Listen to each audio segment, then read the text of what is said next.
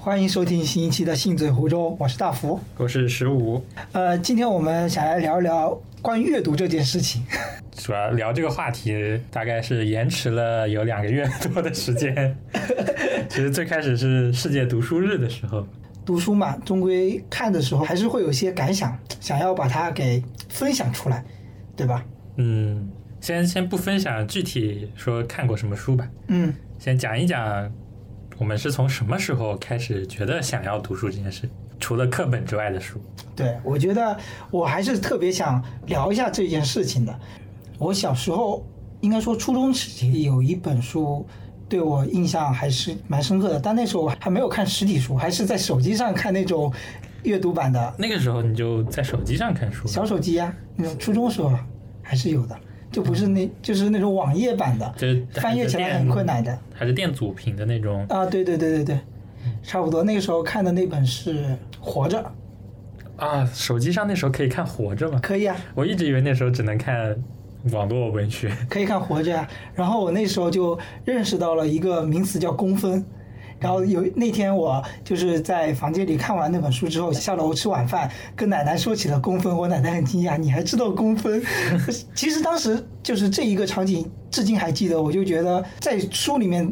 就是知道一些东西，其实会帮助你跟一些你没有体验过的东西，其实建立一些连接。就我奶奶知道这件事情，但是她就是如果我没有提及这个事儿，她一定是不会跟我主动提公分是什么什么，她之前经历过怎么赚公分这些事情这些体验的。但是我从书本中知道了这个名词的来由，然后跟她聊起来，我就瞬间好像有点回到她那个年代的那种感觉。这个时候就很神奇，就是一开始公分只是你在书里面看到的一个名词，就是主人公在那里面赚公分那个场景，但是一旦跟你就是生活中非常亲近的一个人，也同样的有这么一个经历的话，就连接起来，我感觉还蛮有意思的。嗯这是我在就热爱上阅读这件事之前，就是读书比较深刻的一个体验。嗯，我感觉我读书其实是从小学的时候开始的，就是我我小学不知道你有没有，就是小学学校里面会给一张清单，就是会有校外的那种出版社，我也忘记还是什么的，就来卖书，你只要在你的单子上画一个勾，然后交钱，过一段时间就会把书送到你的班级里，你自己去拿就好了。我估计我们是有的，但没有那么发挥它的真正作用。嗯，我我那个时候每次有这种活动的时候，都会买几本书嘛。我印象很深，就是有一次我去拿着一张单子向我妈要钱，嗯 因为那时候自己零花钱肯定不够，对，然后但我记得也不多，可能就二三十万。嗯。就是、然后你妈的态度是什么样的？就我妈每次都会给的，其实啊但是她就说又要买书了， 这个这个呃，我觉得现在的状态是一样的。怎么买这么多书？嗯，这我我记就记这个点还记得蛮深的，就是我爸那个时候跟我说， 就是说每次都买这么多书，嗯，但至少也没有阻止嘛，对吧？对对，那看我还是有看的。小时候也没什么娱乐活动，其实、就出去跟小伙伴踢踢球，然后在家看电视看书，也没什么别的事情可以干。其实我们刚刚讲的这段基地，就是还是跟背景有关，因为有些人他的上辈或者上上辈都已经是书香门第了，都是很深的那种知识背景了，所以他们那种小孩子可能在自己家里的书房就能看到很多很多书了。但我感觉就是反正是我吧，我的上一辈和上上辈就是。他们就肯定不能算是知识分子家庭，也不算那种书香门第，但是对于知识的话，还是有那么一点渴求，都是希望自己的孩子能多读点书，至少感觉就是读书还是会有出路的。嗯，就是生意人对家里能有文化人的期许。对，就有点怎么说呢？就生意人可能骨子里就会有一些对于知识的渴望吧。 嗯因为很多像温州之前的那些上一代人吧，他们可能十六七岁就出去就是做生意了，对就对于知识的那种渴求，我觉得到了他们这个年龄，更多的就反向寄托到他们自己孩子的身上了。嗯，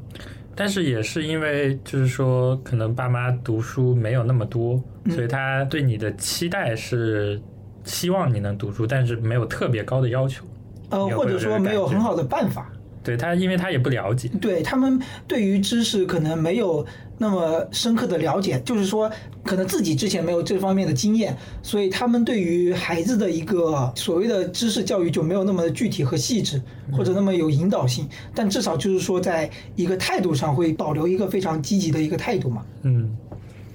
哦，这是一个事情。我记得还有一个点就是，我小学的忘记是三年级还是四年级的时候，在教室里面在看《朝花夕拾》，嗯就是因为我们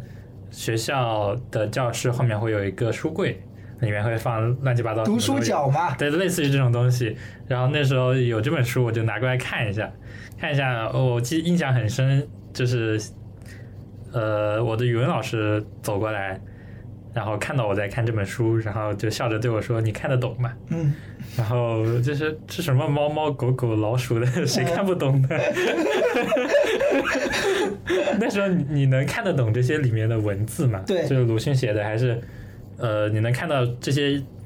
第一层的意思，对对，很实的东西，嗯但是你不知道它背后的背景，不知道它的文化，所以你就会觉得这个东西很简单。嗯但其实他想说、想表达的不是这些东西。嗯但是小学完全看不懂。这也是其实也是文字的魅力魅力之一。呃，这这个我印象特别深， 我一直记到现在。你就很自信的跟老师说我看得懂，对，我就说我看得懂 呀，老师就笑笑就走了，对，对吧？ 挺有意思的。嗯，其实老师他那个老师可能心里当时想的就是，你你还看不懂嗯，太 年你轻还太年轻，Too young too single。 ，sometimes naive。但是如果就是我刚刚本来还以为你会想说这个老师就很好很 nice 的过来跟你就拍拍你的肩膀，嗯不错，然后鼓励你，然后对你以后会有一些影响呢。 我还以为故事会这么发展，我还就是说嗯，我果然就是在教可育造之材。对，就是你在教育的道路上，只要有时候就是遇到正确的人，给你稍微点拨一下，你就能走上一条正确的道 路。我以为你要讲这么一个故事， 但其实从小到大读课外书这件事情都不是老师的一个喜爱的点，你还有这个印象吗？嗯，其会。其实老师不太喜欢你读太多的课外读物，对我们那个时代，那个时候的教育就是还是要以分数为主，对，还是要考试。对你如果读了这么多，哦，那时候叫闲书，闲书嘛。对，对，你读了太多闲闲书就没有心思在学习上了。书。是呀，但其实小学的时候还好，我觉得我小学过得太轻松了，我感觉我小学就就是没有读太多书。怒怒喷一下北京的教 育， 我觉得是北京教育是比温州那边要简单一点。那这样比起来，可能就是温州小学教育就还是，当然也没有说现在鸡娃那么严重啊，但肯定还是说会以分数为要紧其。实是难度的问题了，我觉得。我小学的时候学的东西感觉不全，就我回来之后，嗯，感觉有东西我没学过。 这样的吗？对，北京小学过得还蛮舒服的。啊， 就在是那小种小学学英语，我记得很深，就是我从一年级开始学的。嗯我后来就是听我很多同学说，温州这边好像有的学校不是从一年级开始学英语，是从三年级开始学。对我们那个时候是这样的，我当时还是三年级开始学的，然后在我的下下届吧，就从一年级开始学英语了。在我们往前几辈的话，有些可能是初中才开始教英语，哦，就有些可能县城里的初中或者是正常的初中，他们要接收一些就是。可能山区里面、村子里面来的一些孩子，他们从来没学过英语，就要从音标开始学。所以当时我、我、我小学是三年级学了英语，但是到了初中之后，老师还要就是初一的前几个礼拜还是要重新教一次音标。哦但其实你那时候如果那些没学过英语的同学，其实就是很难很吃力的。就算当时重新开始学，也是不可能再说像小学那样子一点点的把基础打扎实。对我那时候印象很深，就是刚读初一的时候，我觉得英语很简单，但是数学很难。嗯就是可能是教育差异嗯，的关系。是。然后到了，我就特别想讲，就是其实高一我都还没有特别爱看书的，还是到了高二跟你做了同桌之后，我真的觉得我一至少我的记忆里是这么描述的啊，嗯就是我感觉你你平时比较爱看书，然后还是影响了我一蛮多的嗯，本来能上清华的， 现在没有上成功， 啊，这是我影响了你是吧？拖您后腿了。都都是我害你看了这么多闲书。大不是，不然的话，现在连阅读的这个习惯都没有。因为印象很深刻的是，应该是我们当时高中的校制是两个礼拜可以周末休息一天半吧，可以回家嘛，对吧？然后我们那个时候就觉得回家反正也无聊吧，就去相约一起去温州玩嘛。嗯，然后就正好顺便逛到了温州五马街那个书城里面，就开始挑书。我就觉得那时候挑书这个过程就很不一样，因为你当时会边挑边说，哎，这本书好像我之前看过，怎么样怎么样，就会聊一下这本书跟你之前的缘分，或者是体验，或者你看书的一些感想吧之类的。然后那个时候我就感觉逛书店或者是在书架上浏览书，就是一个找缘分的过程。比如说看到了一本书之后，就会觉得，哎，这本书感觉今天跟我有缘，那我就要买了它那种感觉。然后经过了几次之后，就会慢慢的爱上了就是逛书店这个体验。到后面，当然我们也有一起看一些书啊什么的，就慢慢开始喜欢上阅读这件事儿。 嗯，说到这个，我就想起来，我以前小学的时候会自己去西单这书城去去逛书店，嗯，我觉得是一件很开心的事情。你当时心里的感受是什么样的？你觉得开心是怎么样？你能细化一下吗？我？我想不起来这种感觉，我只是觉得很有意思，你是 就会一层一层的看过去，嗯嗯然后看着书架上有什么东西。嗯印象里是这样其的，实我在逛书店里的书架的时候，就有时候不是有些书在很底层的嘛，嗯有时候就要蹲下来或者是弯下腰来看。其实我觉得那个动作，我觉得也蛮有意思，就感觉找一些可能嗯平时被人忽视的书，但是万一能发现很有意思的，我就觉得很有趣。嗯。后来我想，小学之后到了初中看的书变少了，因为要学习，嗯，要考分数了，嗯，因为那时候其实班主任什么的，我那时候住在老师家，管的还是很严的，嗯就看书的机会也比较少。后来到了高中高一的时候看的也不多，嗯，不知道为什么高二，哎，是我影响了你是吗？ 哎，突然觉得高二时候我们那段时间应该是有一段时间有这么一个风气，也有可能是限于我们这个后排小团 体。啊、对，后排永远的神。记得那个时候，哈、我们还会买很多杂志嘛，像、那对个、对对，看天下，对，看天下，还有有时候还有买过参考消息，嗯，是不是？对还有各种，当然更有各种篮球杂志啊，还有那个故事会啊，这些当然是有的。但是你比如说看天下这种，它一篇至少还是个长文，比起现在那种什么热点的文章或者是那个微博上的文章，当然是很长，而且是很有深度的一些文章。其实还是也是一方面培养了一些阅读的习惯的。嗯，反正我记得高二那时候就好像有那么一段时间，应该是莫言拿了诺奖之后，啊，你还记得吗？记得就是记得，对。开始流传他的一些书，书他的书就什么生死疲劳这些，他拿了诺奖之后，然后我们那个县城的书店里面，直接把他那个专栏直接摆在进门口的那个最中间，嗯就是你一进门就能看到一大堆的莫言的书，各种生死疲劳啊、蛙，还有丰乳肥臀啊、红高粱这些各种，我那个时候是完全没有听说过这个人的，我也是没听说过。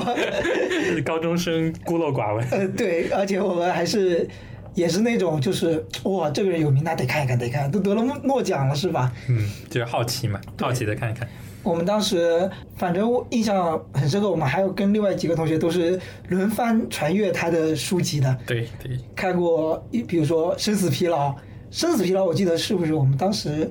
一起看的，就同时在看嗯，我不记得，反正我记得那时候有很多，还有什么檀香刑这《些。檀香刑》哇，对， 对吧？反正就当时会觉得，嗯，我们终于知道了什么叫魔幻现实主义。 还没有经历过百年孤独。 对，百年孤独当时班里也有吧，我记得书柜上有。当然，我觉得有一本书不能跳过，嗯，那就是《平凡的世界》。哦，说到这一点，我想起来了，我之前《平凡的世界》有一一套不是三本嘛，对啊，我家里的柜子里只有两本。 还有本在抛呢。对我，我之前一直都不知道那本书在哪里，直到有一天。 对， 我们就是过年出去聚的时候，到了一个同学家里，我发现在他的书架上。哎后来拿回去呗。对，我后来后来那年我还忘记了，是第二年才拿回去 的。第二年去那个同学家说，才从他书柜上拿。再一次去他家的时候拿了。 啊，我我我的三本终于聚聚齐了。齐了。 我觉得《平凡的世界》至少对于我来说还是就相当于体现文字的力量，直接带我去了另外一个世界， 真的很棒。因为就是读《平凡的世界》，你真的可以跳入那个他的那个世界里面，感受他们的情绪和生活，特别不一样。就是有很多这种很长的小说，经常会读不进去嘛。但是当你读进去了之后，嗯可能就出不来了。对，真的，无论是你的情绪还是整个人的，嗯，感受啊，都特别进入式。我印象很深是《哈利波特》，对我初中读书变少了，但是《哈利波特》我读了好几遍。英文版你你想啥呢？中英对照都没读过，啊 但是我现在有听那个，呃，你知道播客里面有一个叫哈利波克的，啊，知道对他他会讲英语中的一些翻译啊或者是什么的，就对应的，嗯，相当于重读一遍《哈利波特》的那种感觉，我觉得很棒。你当时就是整套都读完了对我，而且我看过很多遍，这是我我唯一会重复看的书。啊！我想我想了一遍，我知道《哈利波特》是重复看过的。我感觉你是连电影都不会重复看的人，对对对，我电影对都吧很少重复看。你说到这点我还蛮惊讶的，因为我是平时有些电影我会蛮重复看的，但是我记得你好像是我从来不重复看对电影，重复除了《哈利波特》， 《哈利波特》电影我看了很多遍。 啊，那就蛮神奇的，就感觉你进入了那个魔法世界，就对于你的影响还是蛮大的。是的，我我觉得那个真的创造了一个世界的这种感觉。就是长篇小说真的就是就是有这种魔力，因为它是浸染式的那种。嗯，但是短篇小说可能有时候就会追求一些结构上的新奇，或者是反转，或者是之类的。嗯，利益上的不同。这就是长篇，我就感觉有时候长篇的魅力还是无法阻挡的。就有好多小说家可能写了很多短篇，出了名之后，他有一个目标就是要写一个长篇，史诗级的那种， 可能会有。你一说起这个，我就想起来，哦，为什么我越想越觉得我初中其实读的书不少呀？我又想起来我初中的一些事情。嗯我初中的时候看了那个《安娜·卡列尼娜》，啊看了《战争与和平》，但是没看完，嗯，因为俄国的文学你知道真的名字很难读完，名字特别长吗？不只是这个，而且它很难读。怎么说呢？呃这个感觉我描述不出来。嗯，为什么难读？我它的叙事性不够好吗？不不不，绝对不是这个。就是俄国小说真的很有趣，但是对于一个小孩来说很难读，这是为什么？嗯，描述不出来。如果不是故事性，如果就不是它不是，呃，不像是针对于这种刚开始，比如说《哈利波特》刚开始针对儿童的嘛，嗯所以它的故事会很吸引人，嗯就是说会有那种类似于呃神电视剧那种，嗯就是到了结尾的时候会给你一种想要继续读下去的感觉。啊，懂了但是你想要去读一些俄国文学会很累的，why？啊，好难以描述这你种感觉你。你仔细想想，对能怎我么样我感描觉述出我已来？经我觉得描述出来就特别有因意为思。太久远了，后来我不碰都不敢碰， 就是我很少，因为我去读一本书之后，我会尽一切办法把它读完，嗯，就算是实在受不了，我也会想着把它读完。但是《战争与和平》我实在看不下去了，到现在都没有看完的。哇，你这种这种特别名著类型的，我反正反而现在就很难有一个动力去真的去阅读它。嗯，是，我觉得真的小时候会我会去看的，对对对什，么《简爱》这种， 除了你小时候就是对于一切都还未知的时候，你会拿起它去翻开那页书。嗯到了现在，我感觉我很难说去翻一本大家都知道的经典名著，嗯因为感觉好像现在就有点，我感觉我是有点急功近利，我就特别想从这本书里面得到些什么。但是如果看这种非常经典的名著的话，就感觉好像很难达到我的目的。我不知道是不是这种感觉啊，但是我至少现在很难会说有一个冲动去把《安娜·卡列尼娜》嗯把去把它翻开。我我现在反正对俄国小说有一些阴影， 暂时为止都不太想看。那也蛮神奇的。你可以好好想想，这个到底是一样什么样， 是一种什么样的感受？也有可能是那个时候的感觉，一直就像是就是有人说的童年阴影这种东西，嗯，它已经造成了一种阴影。也许现在读上去已经不会有特别什么晦涩呀，或者是这些感觉了。嗯但是我已经但很有可把它能重另，新拾起来已经很难了。很有可能是另外一个原因，就翻译翻译的不够好， 是不是？也有这个可能呀、 也是有可能，翻译这个其实还是蛮讲功力的。我觉得至少我们普通人就是英文水平没有那么好的，或者外文水平没有那么好的，很难就是你没有对比的话，很难评判他翻译水平到底怎么样，因为你不知道原文是什么样。高二我记得还有一次，忘了高二还是高三，有一次还是蛮神奇的体验的，我印象一直还是很深刻，就是应该是高三的一节语语文自修课 吧。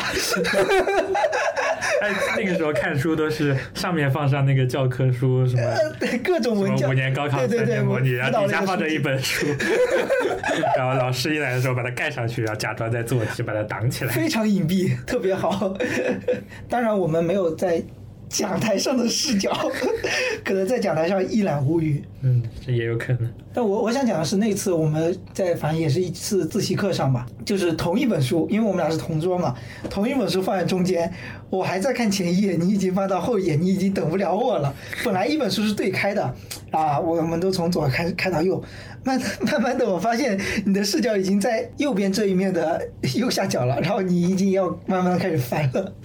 然后我就只能翻起那一页，然后我就侧着头看那一页的右边，然后你看那一页的左边。 我不知道你还记不记得，我就当时觉得，啊，你怎么看书这么快？ 哎，我觉得这个点其实是很能聊一下的，嗯就是说读书对你的意义是什么？嗯，我觉得最开始当然是就是，我觉得我的所谓的那种信息资源太匮乏了，唯一的最有性价比的，那就只能从书当中获得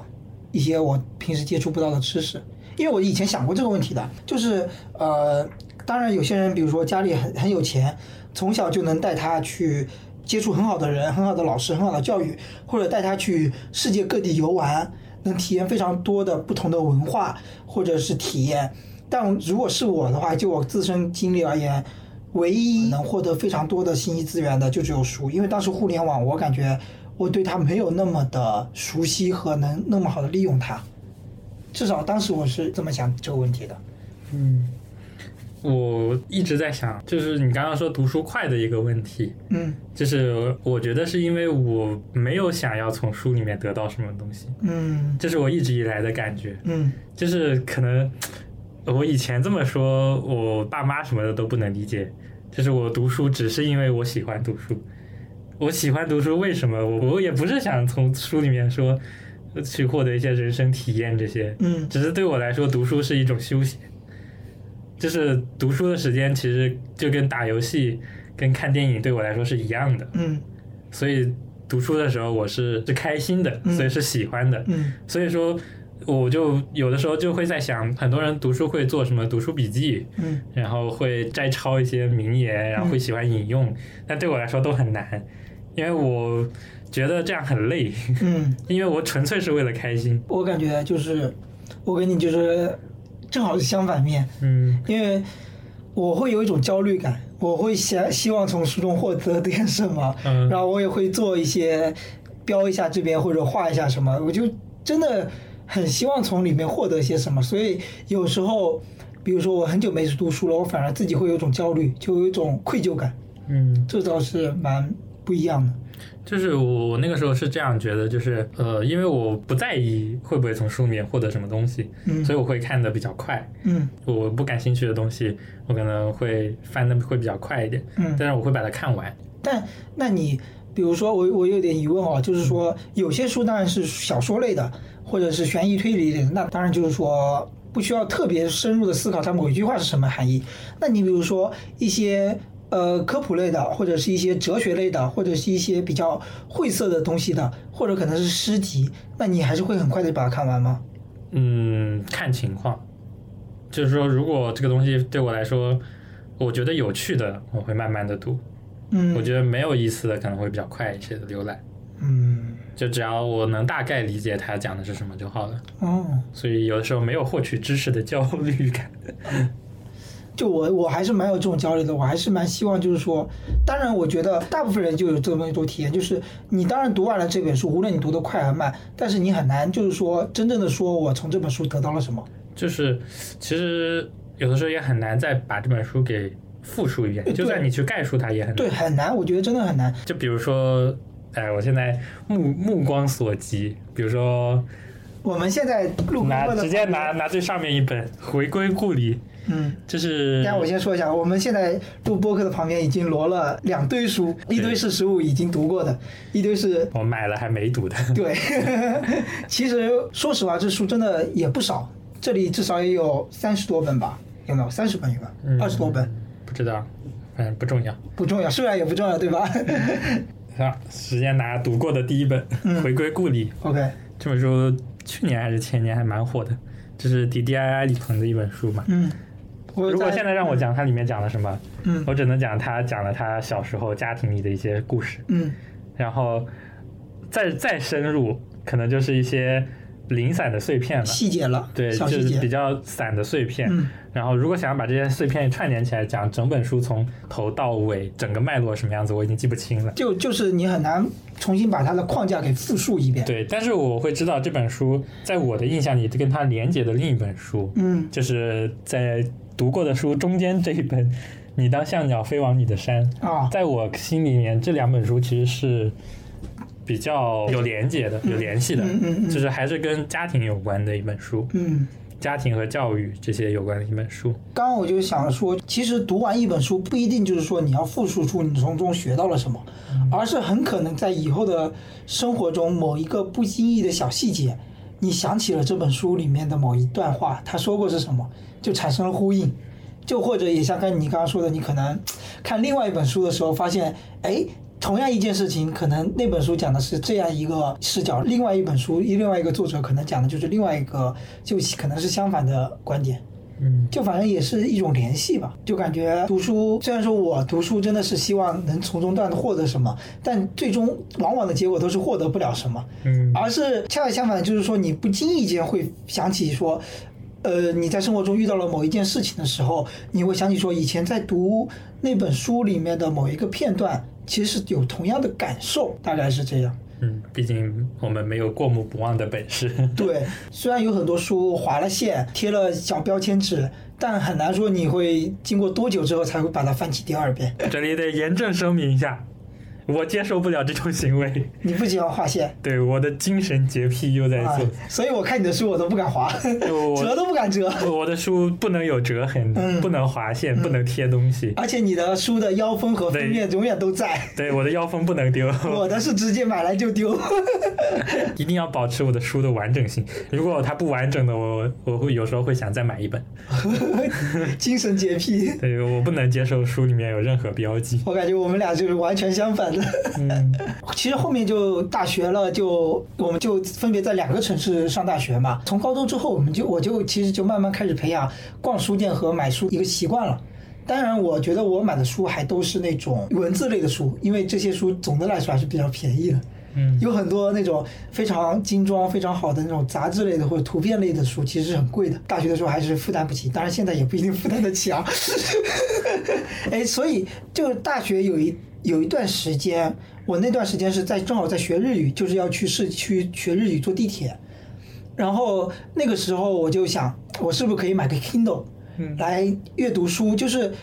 在地铁上看 Kindle 就会觉得好像也没有那么所谓的装逼和那种不自在，然后你又能很开心的自己在那里读书嘛。我记得我当时在地铁上还读了穆斯林的葬礼，虽然你在坐地铁，但是你人就是在那个小说的情境里面，就特别不一样。这我就感觉就是阅读电子书在地铁上还是蛮方便的，就是避免了那种尴尬的情景。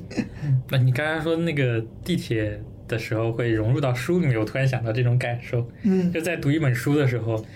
你会融入到这本书里面的，但是有的时候会，比如说被吵的声音。或者是你想到了别的事情，你就会跳出这个书，嗯就会想到一些别的东西，走神了呗这个时候对，你会怎么做？嗯这个时候，其实你看下去这一行浏览文字，你是印不到脑子里的。哦，那我会回看，哦，我会回看。对我我也是，嗯，就是有的时候可能一想别的事情，然后嗯就是眼睛还是在动的，但是脑子已经不过了。啊对对对对对，是有，就是那一页，因为 Kindle，我觉得电子书和纸质书一个非常大的区别就是说，比如说我那个看看纸纸质书，就是看这个片段的时候，会发现哎，前面的某一个情节或者某一个章节说的那件事，我突然想翻回去它，但是在 Kindle 上就是我想要直接翻到那一页，虽然我可能在纸质书上也没有标记，但是我大概知道那段文字是在那个纸的某一个某一个方位吧，我就还是能找到它，就是比较好的回翻吧。我觉得嗯这是一个比较大的区别。嗯，反正我我只想到了这样一个场景，我是会回看的，我就感觉如果哎呀，刚这段讲了什么，对就突然一再下回子去想不看一起来看。了对对 对，这个体验我觉得还蛮有意思的。这有时候还也是能意识到的，刚刚自己走神了。对对对， 是有是有。就比如说你在地铁上看，突然它报站了，那你就是你的耳朵会往那边听一听，它报的是什么站，然后要回想一下，因为其实你听到了，可能确实听到，但是你还是要用脑子回想一下，就发现，嗯，忘了刚刚它这个书里面到底在讲什么。 对，就是这种感觉很明显，就是一就是那种一心不能二用的感觉，嗯嗯嗯对吧？你去想了另一件事情，这个书就进不去了。嗯，到了后面就在地铁上阅读，就慢慢的被播客给替代了。开始买了降噪耳机，然后在地铁上听播客。但是我感觉我那个时候整个人的状态就是上完日语课是刚吸收完知识的一个状态吧，就也有做题啊什么的。然后你到了地铁上，其实我拿着一本小 Kindle，然后在那个地铁上自己看书，我觉得很沉静，就整个生活的状态是很干净的状态，有点在修行或者是怎么样，就反正蛮开心的，就很舒服，嗯大概是这样。你有用电子阅读器看过书吗？你说类似于 Kindle 这样的，对对对，嗯我印象里是没有的。但你是有在手机上阅对微信我阅在读，就是我原来也觉得在用 Kindle，其实想尝试一下，嗯但后来我也忘记了，反正一直都没有成。然后后来就接触了，刚开始是那种网易的那个蜗牛阅读还是叫什么，反正跟蜗牛有关的。嗯后来就是微信阅读嘛，其实都是用比较碎的时间去用手机看书。啊，对，碎片化的，对，然后对我来说其实都差不太多，就是对看书这件事情来说，嗯这还差距不是很大，因为本来就把它当做一个放松的事情，也不是特别认真的去读一本书。哦，那你说这个我就觉得有一点不同，就是如果我用 Kindle 来看的话，肯定还是会看一些叙述性比较强的、故事性比较强的小说类的、呃文学类的书籍。如果是那种比较哲学类的、比较逻辑性比较强的那种，嗯我还是会拿纸质书，然后找一个比较长段的时间来好好读，大概是这样。这不是没文化嘛，读的哲学书比 较少。啊，我跟你说，我读的哲学书反正也是全忘， 但是读哲学书一个一个比较有意思的点啊、我我总结就是说，哲学书籍里面他在讲那些哲学道理的时候，你就会结合起来生自己的生活体验，感觉哲学就是把你生活里的那个结构给抽出来，给你展示一下生活中有些事情它的所谓的那种道理，或者是它底层逻辑的结构是这样子的。嗯，当然，你的生活是由很多琐碎的那些细节构成的，那些细节就像是这些肉，就是人身体上的肉。但这些逻辑的那些道理啊，所所谓的那种逻辑理论啊，就像是只有骨架。我有时候觉得，哦，这个人讲的很有道理，他怎么那么早以前就想到过这些道理呢？就感觉自己的生活会变清晰一点，虽然说对本质上没有什么区别。啊，我觉得有这种感受，我是读那个性学入门的时候，啊，就是最后应该是到最后面一部分的时候，呃，有讲到关于对自己身份认同的问题。嗯这个其实我以前没有考虑过，嗯就是说如果剥离了性别，嗯嗯嗯就是不通过性别来区分人，每个人都可以自己认同自己的嗯，对，这种感觉。嗯我以前是没有想过这种事情的，就是后来就是感觉接触到这种想法之后，觉得很有意思。我我是我最就这几年我还是比较认同的，因为这几年也有很多的女性活动嘛，女权活动或者是一些呃关于性别方面的一些宣言或者是呃非常火热嘛，很多人在表达这一方面的言论。其实这一方面言论是，我觉得他们提出来是有意义的，就是能让你表达出来，就是说，呃，无论是男女性别对立，还是说呃同性恋、异性恋这件事情，就会感觉，嗯，你听到这些言论，有时候就会假设嘛，假设，哎，如果我是个女的，啊，如果我是个同性恋，难道我就不是我了吗？难道我就应该被怎么样对待吗？然后我就觉得，不是还有个理论，就是说，其实每个人的身体里的性别都是有男有女的，只是它的比例不同嘛。那这么一讲来说，最重要的还是你这个人到底是什么样的，而不是说你这个人是个男人还是女人。嗯，其实就是说，如果你超越了一个性别来想的话，就不会有所谓的同性恋，嗯，也不会有异性恋这我个概对念，我只是喜欢这个只人，是有只是有恋情这一这个关系。对，就是我跟这个人产生了一种非常特殊的链接，然后我跟他体验了人生的某一段旅程，然后产生了很多的情感上的交流，而跟这个人到底是同性还是异性，嗯，没有很在就是说在情感连接这方面，我觉得没有很大的区别。嗯，但如果呃来到生理性的这一方面，我觉得一个人是喜欢女人还是喜欢男人，其实还是蛮蛮蛮真实的，就是生理上的冲动就是在那儿的。我觉得，嗯，就是说，有的时候能能去看到一些，就是比较有的时候是超出你的对现实中认知的东西，有的时候是最基本的，就是最最底层的一些东西，但是你平时完全不会去想的一些问题，嗯嗯，从从来不会去思考，就觉得因为平时觉得人就是这样子的，哦，然后当被别人提出来的时候，就会恍然大悟，原来是这样子的，嗯但是我以前没有想过，哦是会有，就是无论是那个人是提了某一个名词，或者是描述了某一件事情，就会他是完全在你原来生活圈子之外的。嗯，但也有可能是圈子之内的，就是说他提出来的这个东西，嗯，你以前接触过，你以前也了解过，但是但是你没有这么想过。哦，就是说，但是他当他把他这个观点给你抛出来的时候，你你就会觉得，顿悟了。对，就是就是这种感觉，我能感觉到，我能感受到，但是我说不出来。啊，就是这就是作者厉害的地方，他对把它描述出来了。对，就是能用话表述出来，让然后然后让别人去知道，嗯嗯嗯原来是这样子的。这我觉得这是一个很厉害的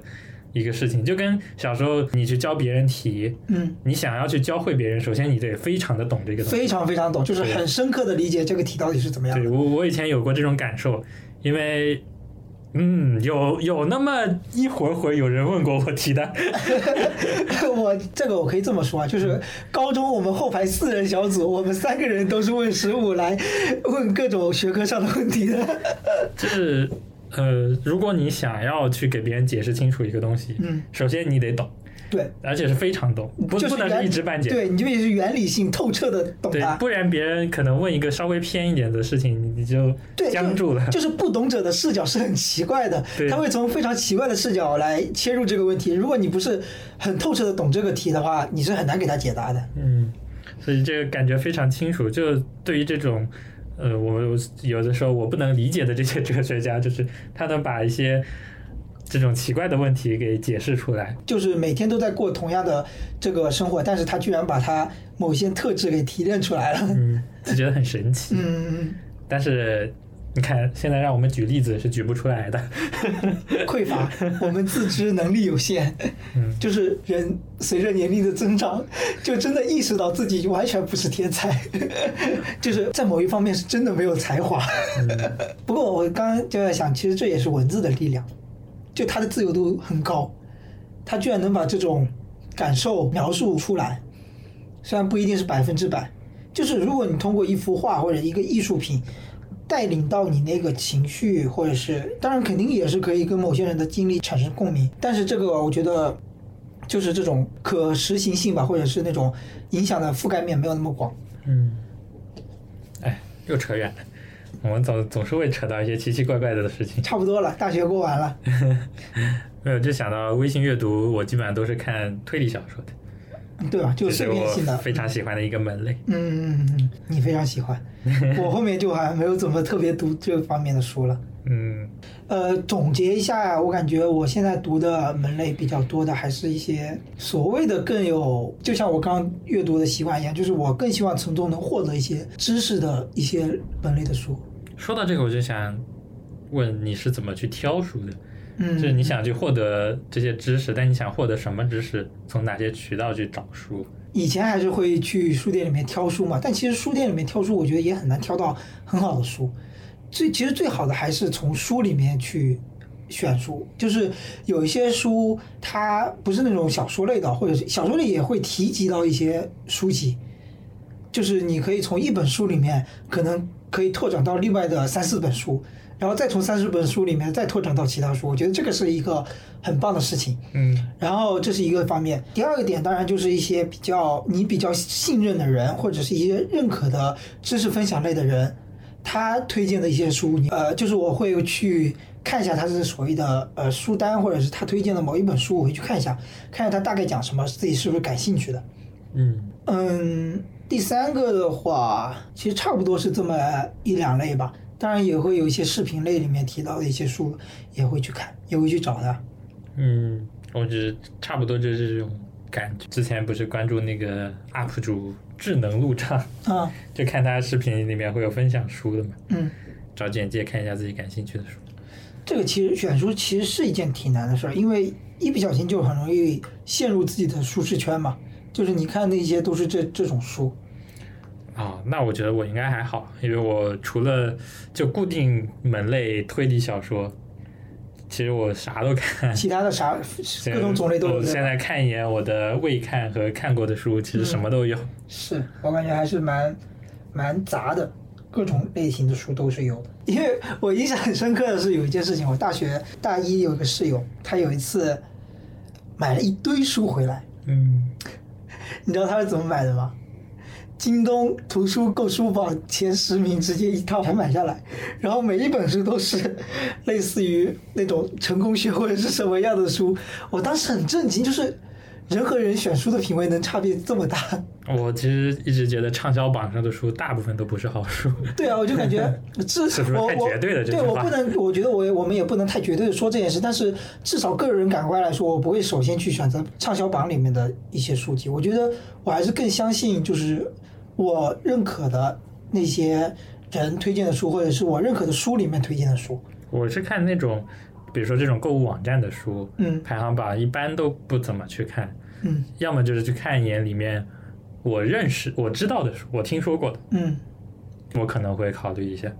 那那你会看豆瓣的书单哎，榜我吗？会我会看的。因为我看你这里面有些书有其对，实其实有一些是的，根据豆瓣的那个排行榜来的，对对对，我我会我会去看豆瓣的，因为豆瓣上但你评分嗯还再是蛮再怎么说，它的还是有一定的基础啊，的。对对对，它的评分还是比较客观的，我觉得。嗯，就你可能看不到很多，呃，比如说小众冷门的，对，特别小众、特别思路特别清奇的一些书，对很对对难的。但是上榜的书大部分不会差，嗯，这就是比较重点的，嗯你不会挑到那种就是看完之后觉得自己被喂了一坨屎。我觉得这个是比较幸运的一点啊，就是阅读这个事情，你长期习惯培养下来，有一个很好的点，就是你的品味在提高，看书的品味在提高。我觉得，这样嘛，因为真的很吗我我印象是很深刻的，我初中的时候，我还会看那种类似于郭敬明的那种。我也看呀，有什么好不好意思 说？对我初中的时候还是会看郭敬明那一类的伤痕文学或者是青春文学的书，但是你比如说到了高二，我再阅读了一些文学性的书，我会发现之前读的那些书，它的无论是文笔太稚嫩，还是故事情节太瞎扯了，嗯，就是会感觉什么是更真实的，什么是给你能给你带来更多的。影响力或者是力量的，嗯就是会不一样。我觉得那种其实就是好书的一个评判标准。所以你读了越多的书，你会发现什么书是更有水平的，其实就是会让你的品味提高的。所以我觉得现在比较幸运的一点就是说，我现在很少再读到那种很恶心、很垃圾的书，嗯，这是我觉得比较幸运的。 你一说起这个，我就想起你有看过大兵的书吗？我想起我们的某位高中同学还买过他的书，我看过呀，他讲啥了？我只觉得他的故事其实还蛮吸引人的。说实话，其实就是一些在，他其实是讲故事的，嗯，就是讲他在，当然我我不知道我这个记忆还准不准确啊，嗯就是他在一些旅游的或者呃不旅行的途中，和他在他自己的酒馆呀或者各种地方搜集到的故事，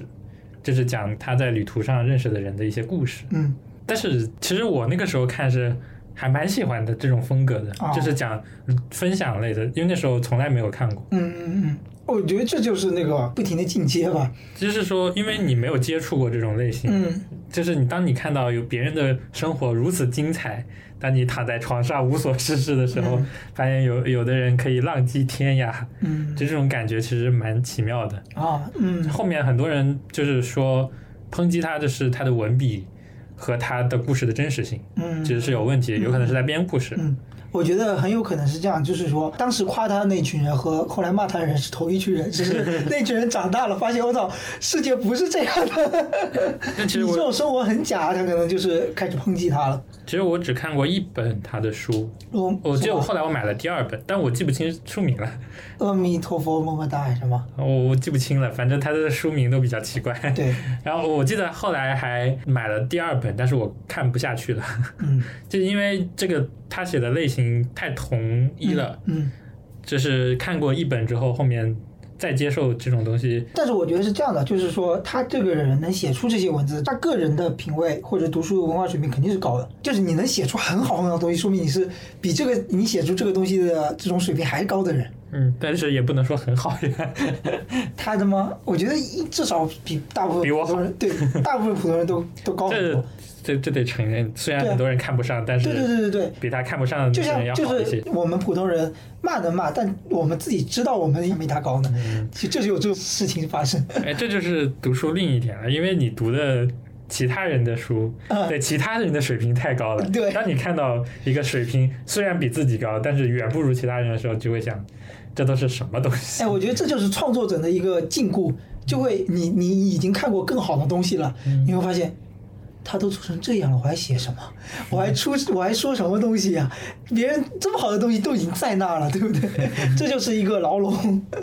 蛮有趣的。嗯，大学好像没怎么读过书，大学的花花世界诱人，因为你知道大学读书本来就是为了寻开心， 所以大学有了更多的哎，那不是，我在大学的最后一个阶段，就是大大五的时候，我那个时候还蛮喜欢去图书馆的，因为哎是大四末和大五的这个期间，我开始接触到播客了，然后。播客里面你会发现，就是我刚刚说的一种方法是从书里面推荐到书，另外一种方法就是从一些很好的播客里面安利到书。嗯，我就觉得很神奇，就是有时候播客里面那些人请到的嘉宾就是很有学识的，然后他会在不经意间提到某本书里面讲了什么内容，或者是我去翻阅他的一些社交媒体啊，我也能看到一些好书，我就能通过这些书不断的通过书去找书，我就觉得那段时间我在图书馆还是蛮开心的，就是好几次我都是在图书馆那个查书那个机器上，我都列了书单，然后一本本去找，我觉得特别有意思。然后一一堆书找过来，然后就开始看。那段时间看了蛮多那种哲学类的和一些那种就是思维上不一样的那些观点的一些书，无论是那种呃失控啊，就凯文凯利三部曲啊，还有一些就是我以前完全不会接触的一些书，然后还有一些心理学的书，就那些书在图书馆里面都是很旧、很老，就没人借的那种感觉。但是我就在图书馆里面找到它，我就觉得很开心。嗯，就这是我大学里面我觉得最后一个阶段对于书比较开心的一段体验。反正我印象里，我大学读书非常少，因为有太多其他的方法 花花世界能感觉到快乐。哦那而且那时候我很喜欢看电影，啊，是那个时候开始喜欢上看电影。对我大学的时候很喜欢看电影，嗯电影有的时候也也也覆盖了一些书的世界。然后其实大学毕业之后工作之后就，我现在每天看书的时间呢，大概就是中午午休的一会儿会儿，大概半个小时和大概睡前一个小时。嗯，我现在基本上就是睡前看书，放松一下。而且还有一个点就是我在睡前看书嘛，我的床头会摆很多书，因为我同时会看很多书。这样子，因为你知道为什么？就是我看一本书的时候，有时候我看着看着看困了， 我就需要换另外一本书来重新提起精神，哦，嗯就是换个脑子，换个思路，我就觉得，或者是有时候一本书某些片段看累了，呃感觉无趣了，我就想再换一本书，所以我会同时看很多书。所以我跟你聊聊，就是你跟我很不一样嘛，对，我是不能接受开很多本书的，你是就必须我一对我必须把这本书读完，才会去找下一本书，想想我下一本书看什么。 但是有时候我要看那本书真的很厚啊，然后我就很想这本书对，要很想了解一下下本书讲什么。 对，我就想，哎呀，这本书看完要好久好久，我不如先去看看别的。因为我我我觉得我很了解自己，如果这本书就有那么一刻感到乏味了，想让我再把它拿起来就很难了。如果我去看了下一本书很有趣，可能就再也不会去看那本书了。你这个对自己人生很有强控制性啊！嗯，我已经想起了《战争与和平》，这已经过去快十年了，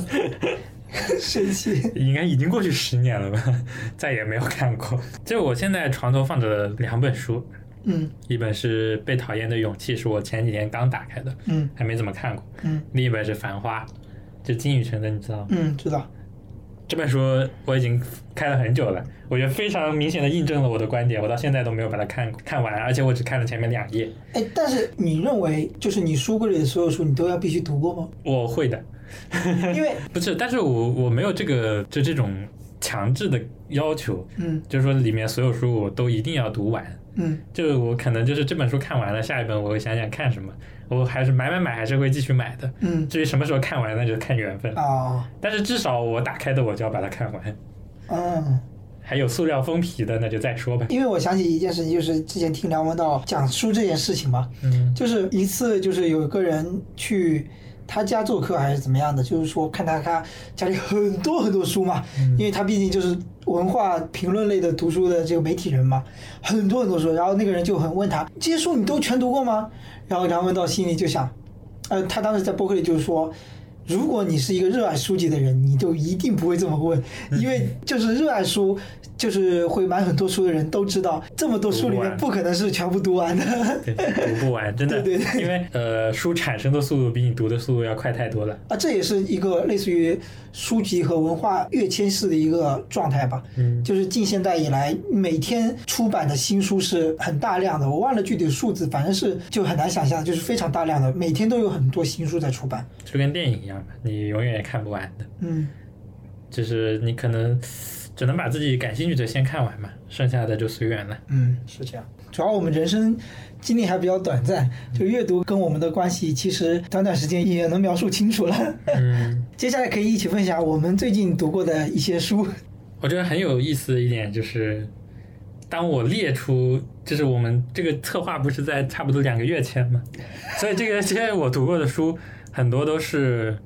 从二零二一年初到四月多的时间，嗯就是看过的书。嗯就觉得蛮有意思的，但是感觉就 像是不久之前看的。但是你让我讲里面讲了些什么，我可能有些已经忘记了。 ，OK，我觉得很神奇这种感觉，嗯就是读书我读过的书的顺序在我脑子里已经乱掉了，嗯我已经记不清这本书是什么时候看的了。嗯除了有一些比较特殊的时间点，像去年疫情的时候待在家里，嗯我看了那个雪艺埃博拉的故事嘛，嗯。我记得这本书印象还蛮深刻的。那你刚刚说的就是年初看的书，到现在还是蛮有印象的，你是这个意思吗？不，我的意思是我有印象，我读过它，但它讲了什么不一定有印象 OK，啊。这讲了什么可能有印象，但是再具体一点嗯，就比较难了。就有一些大概的模糊的印象在那儿。对，我们可以先讲讲最近对于你来说印象最深刻的一本书，最近印象最深刻的，或者我们可以讲讲我们共同已经看过的几本书。看一下来，你你看过哪本？ 指着我的已读目录，就是这两摞书里面，《走出唯一真理观》还在看，但没有看完，《消费社会》还在看，没有看完，啊，你竟然没有看完？没有看完。我们消费主义那期都已经 录完这么没久有看了，完。OK，然后你当像鸟飞完你的山，对吧？嗯这个是看完了，不容 易，不简单。后面这里没有了，这里应该也没有。我感觉你这里没看的书，我应该好像都没有怎么看过。还有一本就是《江城》嘛，嗯《江城》是我这边看了，然后拿给你看的。对，嗯我觉得这种这江城就是一个连锁出另外一些书的这样一个节点。啊，对这对，对，可以再链接到它后面的，比如说《寻路中国》，嗯，然后再链接到保罗·索洛这个在中国的大地上。哦，这个我觉得给大家细聊的时候连接一下。嗯，因为有一种看书的方法，就是说针对某一个话题或者某一种类的书拿过来一起看，就是相当于有不同的对比在那里看，我就觉得它是一种带有一点研究性意味的行为，但是就是从对比当中或者说从联系当中，你能看到一个事物的更多角度，我觉得这个很有意思。嗯，我觉得江城就是讲述了我们不了解的那个时代的中国，对，就是感觉就是这样一个时间感很有意思。而且我觉得还有一个就是非常大的一个文化冲突所产生的各种故事，嗯，他是从一个美国人的视角来到那个年代的中国，反正肯定不是一个国际化的都市的一个地方，嗯，来体验当时最纯粹的、最本、最本质的那种呃中国人民的生活的时候，会发生什么样的文化冲突，会产生哪些矛盾，然后这个人又是作者又是怎么适应和最后把这里当做他自己第二故乡的这么一个过程。嗯，我觉得当中发生的故事和他的心理上不停的变化是非常有趣的，而且是非常深刻的。就是当生活在这个环境里面，很难发现这些矛盾。只有你看到这些矛盾的时候，你才发现原来我们是这样生活的。嗯，就是说，我觉得《江城》这本书给我展示了另外一面，就是外国人对于对中国的一个另外的一面。嗯，就是说，因为你看现在的互联网上的外国人对中的国嗯观点，对吧？已经非常的二极管了，要么就是弗拉夫 式的“中国好，外国不行”，啊啊， 就这种骗赞的视频，嗯这种感觉。嗯要么就是就是那种新闻里面那种外国政客什么恶意抹黑，嗯嗯嗯就只有这两种嗯旗帜鲜明的，嗯，很少看到一个真实的感受的，对，对吧？现在尤其是短视频情况下，你要短暂又快速的吸睛，嗯那你就得有旗帜鲜明的观点，嗯有非常大的冲突感，嗯。这样才能获得点赞、投币、关注。我觉得这个就是，就像我们以前看的那种嗯有点低质的那种电视剧一样，有纯粹的好人和坏人。但我们稍微有点知识的人都知道，世界上没有真正的百分之百的好人和百分之百的坏人。嗯，就是很很难去探索别人内心真正是怎么想的。一个啊对，尤其是一个对中国有了解的外国人，嗯嗯他内心真正是怎么想的？对，从我个人的视角来说，我生活的一个文化环境里面，肯定是有它不够好的一面，但也有它比较好的一面。只有你真正的就是比较客观理性的来评判一件事、一件事、一件事情的来说，而不是把整个文化来符号化，用一个名词或者一个性质的词来代替它、来描述它。这样的话，就很容易让你的知识跟着别人的这些词走嘛，你就很难针对某一件特定的事情来发表你的观点，就完全没有自己的一种思想了。嗯，我就想说，有的时候就是感觉像是他描绘的九十年代的那里面的福林的一些学生的这种感觉，嗯就是呃，思维和视野是受限的，嗯你看到的东西并不是完整的。嗯，现在其实也很像，虽然说互联网非常发达，对，但是你关注的东西是你关注的东西，你不想去关注的东西，你可能永远也看不到，很难去了解你不喜欢的东西。不是说不能看到什么东西，嗯，而有的时候是不想看到。当你不想去看到的时候，你就看不到了。因为是这样，就是说，如果你看到跟你观点大部分的观点相反的东西，你就要花更多的力气去思考。这个反面的观点为什么产生呢？就是你会受到冲击嘛。当然，如果一切事情都是觉得大家说的都是同一种声音，事情就会变得所谓的简单，你就不需要过多的思考，你就跟着大家的步伐走就好了。呃，这个其实就像是，比如说，在美国有两极分化的声音，嗯但是你如果永远只去看一个新闻台，嗯那你可能永远只能接受一方面的声音，嗯然后会固定一下你的观点，你认为世界是这个样子的。嗯当有反对你的声音出现的时候，就觉得是跟自己的世界观是有冲突的嘛。嗯但现在我觉得网络上就就是这种感觉，很多人只是想去看跟自己观点相近的东西，遇到了相悖的一些东西的时候，就说刻意跳过也好，或者是本能的去跳过，嗯因为这个东西看到就是会不舒服的嘛。那你可能自己本能就跳过了，那就是有点像这种在书里面描述的这种，看到一些可能在别人眼中是不太常见的东西的时候，但对你来说是比较常见的，那你就封闭在这里面去了。比较我印象深的就是关于三峡的大坝，但这个大坝东西，我我们肯定是来龙去脉和它的好处我们都了解的嘛，嗯对吧？但是讲到被淹没的那些古城的时候，嗯就会有那么一种感觉，就是它是被宣传所遗忘的角落。对但是呢，但是从他的书里面，你是能读到那些人，就是即将被淹没的这些小城镇里面的人嗯是不在意的，对，无所谓的。对他们是不在意的。嗯但是对于何伟来说，他看到的这些觉得很可惜，嗯对吧？这就是你去看到的这些东西，但是呢，不会去在意的。嗯但是如果你跳脱出来，有的时候是能反应过来哪里是不太对。嗯，其实是在建三峡的时候会淹掉一些东西嘛。一方面就是一个民居，就是当地生活的那些人。当然就是呃，我们中国比较特别的点是，就是有政府。政府会把你安置到另外一个地方，嗯所以当地的人就觉得，嗯，无所谓嘛，那就搬嘛，反正总会带来的嘛，这些都要被淹走的嘛。我感觉是没有无论是有没有意识到所谓的这种生活场景，或者是你一些这些回忆的重要性，还是说真的就是无所谓，